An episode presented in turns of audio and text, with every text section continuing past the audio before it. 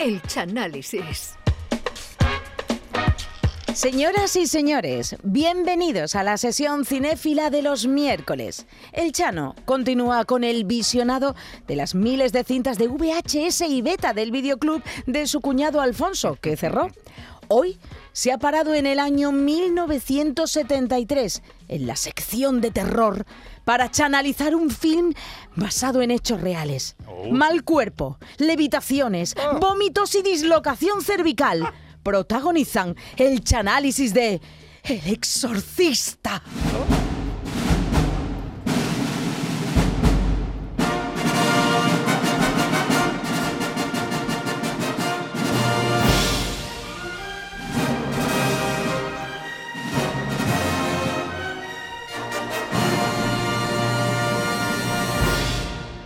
Buenas noches a todos. Aquí comenzamos un día más el Chanálisis, que en el día de hoy vamos a dar un giro de 180 grados a la temática. Si la semana pasada chanalizamos una película de tema bíblico y sagrado, hoy nos vamos al otro lado, al lado oscuro, al lado, al lado opuesto, al lado satánico, ¡Ah! al lado de Lucifer, de Satanás, de Belcebú, de Luzbel, porque el demonio tiene nombres mil, como lo que le cantaba Leonardo Dantes. Y al demonio también se le conoce como Belfegor, que tiene nombre de frigorífico chungo del Carrefour. Me, me compraron un Baratito, Belfegor de dos baratito, puertas y congelado abajo. Pero es otro nombre del diablo. Hoy vamos a hablar de una de las películas más representativas del género de Hindama Gorda, también conocido como género por las patas abajo o conocido también como el terror. Nuestra película de hoy se estrenó en 1973 y, como ha dicho Charo, no es otra que El Exorcista. Dios, Dios. Nada más que el piano este de Hindama. Sí, No apaguéis la luz, ¿eh? No apaguéis la luz. Este no es el de parada, es de, esto es- da miedo. Pero vamos, el de parada también un poquito.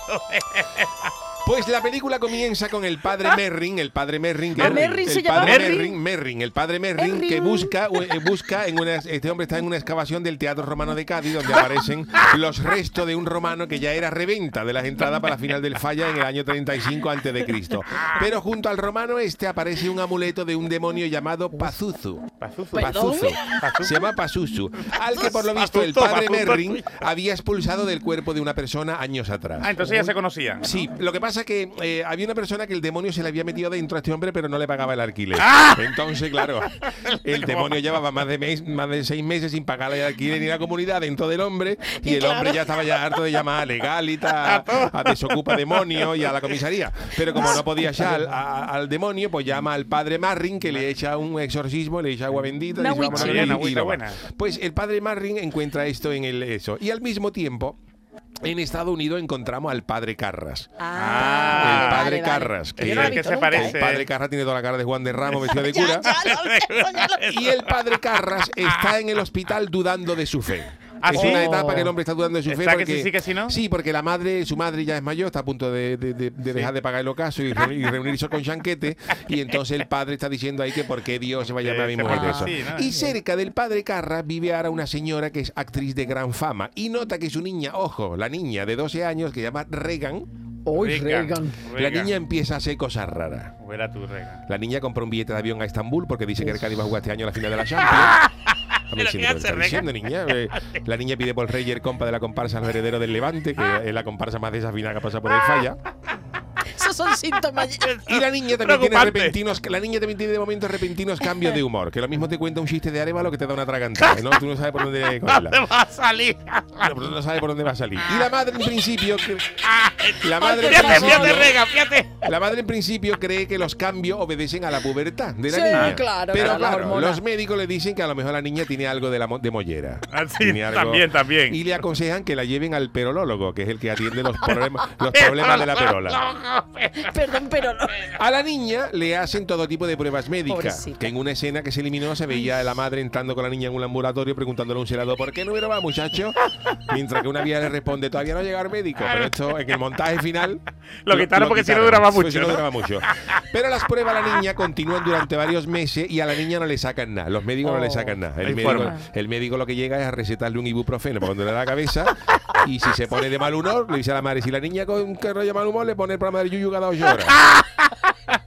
Buena medicación. Buena medicación. Y entonces la niña se va para su casa, pero sigue teniendo esos problemas. Y entonces, entonces dan, cuando todos los criterios médicos se han agotado, la madre encuentra un médico que salió en la comparsa de Antonio Martín, Ángel y Demonio, del año 79, que él salía en los que iban de demonio de Colorado, y le dice que por qué no le hace a la niña un exorcismo. un exorcismo. Ay, por favor, Manolo. A ver, si, a ver si a la niña Ay. se le metió algo en el interior. La madre no, le ve- no lo ve claro porque no es, ella no es muy religiosa, pero le consulta al padre Carras que tras echarle un vistazo a la niña, en principio no se cree que la niña esté poseído y le pregunta a No, la no. madre por ese comportamiento y le pregunta si es que ve mucho sarbameo por el estilo. Esta cosa. Pero, pero hay un momento La isla de las tentaciones. en que la niña comienza a hablar en un idioma muy extraño, Ajá. Que parece ser un, un- un idioma como, como gallego mezclado con acento de barbate. Uh. Gallego ¿Eh? barbateño. Catalán hablado por uno de Utrera. Uno. Y hasta que el padre Carra se da cuenta de que la niña habla en español, pero al revés. ¿Qué dice? La niña está hablando en español, pero al revés. Ay, ay, ay. Claro, ay, y ay. el padre Carra graba a la niña para emitirlo en podcast, porque ese día Canal Sur daba un Sevilla Cádiz. y había no que aprovechar. programa. Había que aprovechar. Y entonces trae la cinta a nuestro compañero Adolfo Martín, y le Ay. da la cinta para que la ponga al revés. Y Ay. cuando pone el audio invertido, Ay. se escucha a la niña hablando del padre Perrin, el que salía al principio. principio, ¿no? El que El salía al principio, o Merrin, yo ya El que se encontró el amuleto de la película, al que la niña ni conoce ni le debe dinero. Uy. Ay, Ay, Manolo, hijo. Vengan. Y entonces el padre Carras llama al Vaticano a cobro revertido. El Eso padre Carras claro, claro. y Claro. solicita permiso para hacer un exorcismo. La iglesia dice que para adelante y el padre Carras empieza a preparar el exorcismo, pero como nunca ha hecho uno y en, en Ah, nunca había- en- en- ah. Es su primera vez. Claro, y en YouTube no encontraba tutoriales de cómo se hace un exorcismo, No pues le, le pide ayuda al padre Merrin, a este, a este, a este primero. Que salen aquí presencias en el estudio. ¿Sabes esto qué? y le pide ayuda al padre Merrin. Le pide ayuda al padre Merrin, a pesar de que el padre Merrin está, es un anciano sacerdote que está delicado del corazón. Está mayor, está mayor Sí, ya, Está muy ¿no? delicado del corazón, Está tan mayor. delicado que su hijo sale en el coro de Julio Pardo. Que por primera vez en la historia se queda fuera de la final y nadie se atreve a decírselo al padre Merrin por si Por le si dan acaso. un jamacuco. Y entonces el padre Merrin llega a la casa de la niña del exorcista de Reagan, una noche lluviosa y de frío, porque claro, las películas De- estas de y de miedo ¿no? siempre son de noche y nunca sale con... Pero el ¿Ese, ese es lo del póster? ¿Esa es la escena del póster? Claro, tú Ah. no sabes una película de miedo, no sabes la gente con un solazo y la gente poniendo el aire acondicionado. siempre Una con- barbacoa con- siempre. Una barbacoa con Y lluvia y con una humedad gorda. Y entonces, aquí está el key de la película, mientras que los dos curas intentan as- al demonio, la niña se cachondea de ella. Venga ya. La niña se cachondea de ella. ¿Qué, y qué le dice? Y en una de estas que el padre Carra se acerca a hablar con ella, la niña amarra la cama. Con Amarra la cama. Con toda la cara de un demonio. Y en el momento que el padre Carra le suelta, le- se acerca a, a ella, la niña le suelta el potaje que se ha comido a mediodía Gracias. y le Gracias, deja Rega. al padre Carra la pringa en la mejilla. ¡Ay, qué asco! que en el otro cuarto, el padre Marrin, que estaba haciendo el exorcismo con él, llama a Paco Gandía por si la niña fuera hermana del niño del chiste de los garbanzos, para ir atando cabo a ver dónde la niña po- podía haber cogido el demonio, si en Estados Unidos o la Feria de Sevilla. Paco, Paco Gandía dice que no tiene nada que ver con eso y se descarta la conexión Uy, sevillana. jaleo. Y a todo esto, la niña sigue devolviendo y poniéndolo todo lleno de potaje. No para, no la niña para. devuelve todo. La niña devuelve el potaje, devuelve a Amazon un jamonero que había comprado la madre en los Prime Day. Y cuando se corre que la niña lo está devolviendo todo, la casa se llena de vecinos que quieren que la niña le haga la declaración de la renta porque le sale a devolver. Y la niña, aquí está, sigue haciendo cosas extrañas. Vaya. Cosas Más de devolver, más aparte. la No, no, niña nuevas- sigue- nuevas cosas raras. La niña sigue volviendo eh, para la casa una ruina, el, presu- el presupuesto en Kleenex.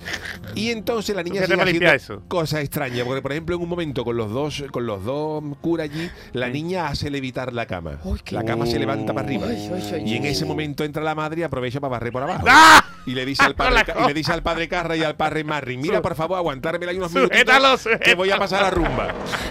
Tenía de pelusa, tenía de pelusa ahí abajo, la madre de pelusa. Oye, a mí me vendría bien la A mí Regan también. eso. Bueno, otro- bueno, bueno. En otro momento, la niña también empieza a hacer cosas raras, como por ¿Más? ejemplo, gira la cabeza para atrás completamente. Uy, uy, uy, se uy, la pone, uy. se la pone al revés, que esto, por ejemplo, es muy bueno. Pues cuando tú estás en la cola del falla para comprar las entradas para la final, para poder estar hablando con el que, con el que está detrás tuya sin que te sin quiten el perder tu sitio. puesto, eh, sin perder tu puesto.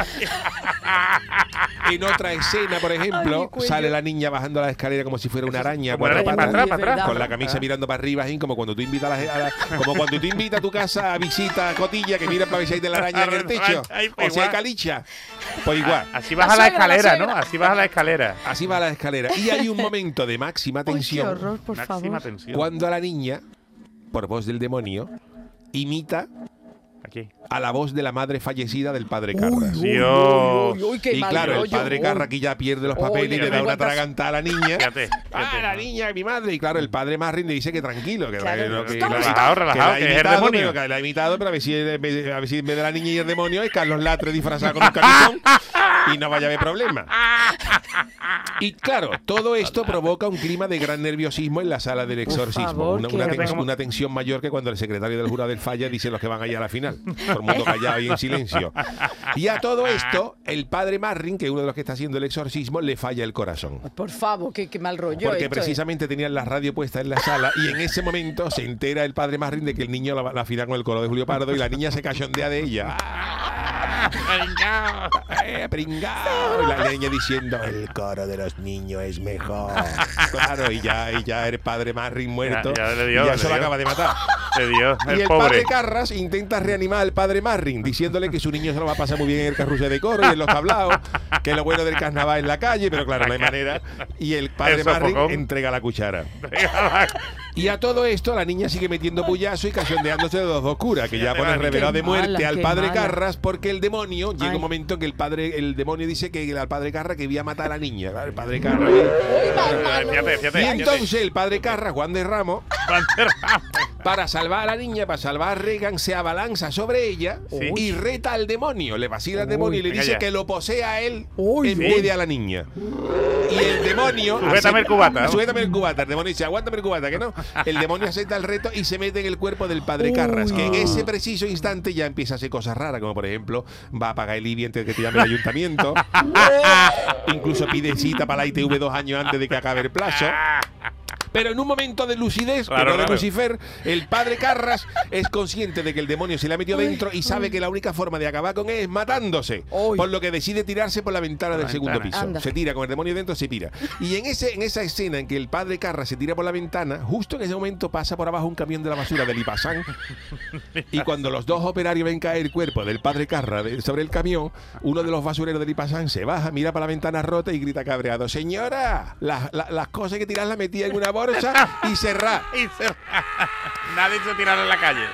Y en el momento en que el padre Carra está el pobre medio pajarito allí tirado en el suelo, allí No, del voy a tener- Oye, el pellejazo, camión de la basura, yo ya Salen, perdida. ¿eh? salen dos, dos aficionados del Sevilla que lo confunden Bueno. con Juan de Ramos y se quieren hacer una foto con él. y allí otro que estaba allí haciéndole una- la extrema unción dice que yo, que está el hombre para espillarla. Es que el Sevilla estaba muy malamente.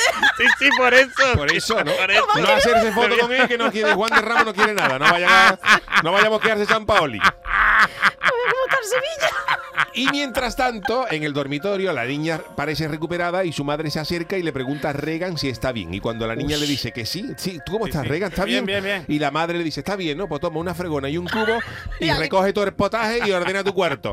Y Regan dice que eso ha sido cosa del demonio y la madre contesta, ni demonio ni demonia. Que eso es muy de madre. Totalmente. En estos casos, ni demonio ni demonia. Recoge A- todo a eso. fregar. Y la película termina con la niña ya recuperada del todo de esta terrible experiencia, Y que ella no se acuerda de nada. La niña no le quedan Ah, secuelas, no se de nada. Pero como menos. Regan se ha hecho famosa por el tema del exorcismo, la madre intenta sacar provecho de esa fama en forma de rendimiento económico. Y llega a un acuerdo comercial con una empresa salinera de San Fernando, en la provincia de Cádiz, para que la niña del exorcista sea la imagen de una marca de sal que se llame Sal de mí. Sal de mí. se ve la niña del exorcista en la portada, con el padre Carra tirándose por la ventana y la niña con la cabeza al revés. Sal de mí, sal de San Fernando. Sal de mí. No. San Fernando además. Y como uy, ganaron, ganaron mucho dinero con esa sale. Sí, ¿no? Y como curiosidades del rodaje, deciros que para el padre Merrin, el que sale al principio, pensaron en Marlon Brando. Hombre, Ah, pero mira, cobraba mucho, ¿no? mira. Cobraba mucho y claro, decía que podía distraer el argumento. Y uno de los que quería ser el padre Carra, que incluso se ofreció, que esto es, esto es verdadero, fue Paul Newman. ¿Ah, sí? Paul Newman Ay, iba a ser uno de los padres Carra, pero claro, pobrecito. Muy guapo, lo, de- ¿no? lo Muy guapo. descartaron porque no vea la de posesiones de señora que iba a haber para que Paul Newman le sacara el demonio que llevaban dentro. Vente para acá, Paul, Paul, estoy poseída. No, no, poseme, poseme. Y El Exorcista fue nominada a 10 Oscars, de las ¿Diez? cuales 10 Oscars, Diez. de las cuales ganó dos, el de mejor película y el de mejor vomitera con garbanzo con su pringa. Y también ganó un globo de oro en la categoría de mejor carajazo de cura desde una ventana. Que fue superado por nadie. Categoría carajazo de cura. ¿eh? Categoría carajas. Y bueno, hasta aquí el análisis del exorcista, que Bravo, yo espero que os haya bravo, gustado mi crítica cinematográfica de esta gran película del año 73 de Gran Hindama. Oh, Pero sin nada. Pues yo no he podido verla nunca, ¿eh? Eh, así que, Chano, le agradezco que me la haya contado porque, en serio, yo, no he podido verla yo nunca. la vi de no, las no, no, primeras no. veces que me quedé solo en casa. Y las vi además una- un uf, día de lluvia. Yo he visto hoy el trailer y me he cagado otra vez. Directamente. Ah. Bueno, Se disfruta, pues, ¿eh? Además te olvida de todo. de todo, si de tú todo. tienes problemas, ve esa película que te olvida de todo. Pues hasta aquí el análisis del miedo. gran eh, Chano. Qué grande, eh, Chano. De Cádiz. Bueno, pues hoy no tenemos despedida musical, ¿no? Porque No, el no, no, Chano pero no coge todo tampoco es que te quede no, mucho. no, te tiempo, ¿no? mucho, Así que agradecer, nos despedimos, ¿no? agradecer a Charo Pérez y a Jesús. Acevedo por su Adiós. presencia y el gran Manolo Fernández en la parte técnica. Grande. Nosotros volvemos mañana a partir de las 10 de la noche miedo. en el programa del Yo. A ver si podemos dormir esta noche. Eso. Yo muy bien, ella muy bien. Tú. Chano, vamos, no Cuidado de la curva. Yo saco cuando la botella Cádiz. de agua bendita que la tengo allí fresquita y además, nada. con limón, con limón. Ah, con limón. El platito para el platito.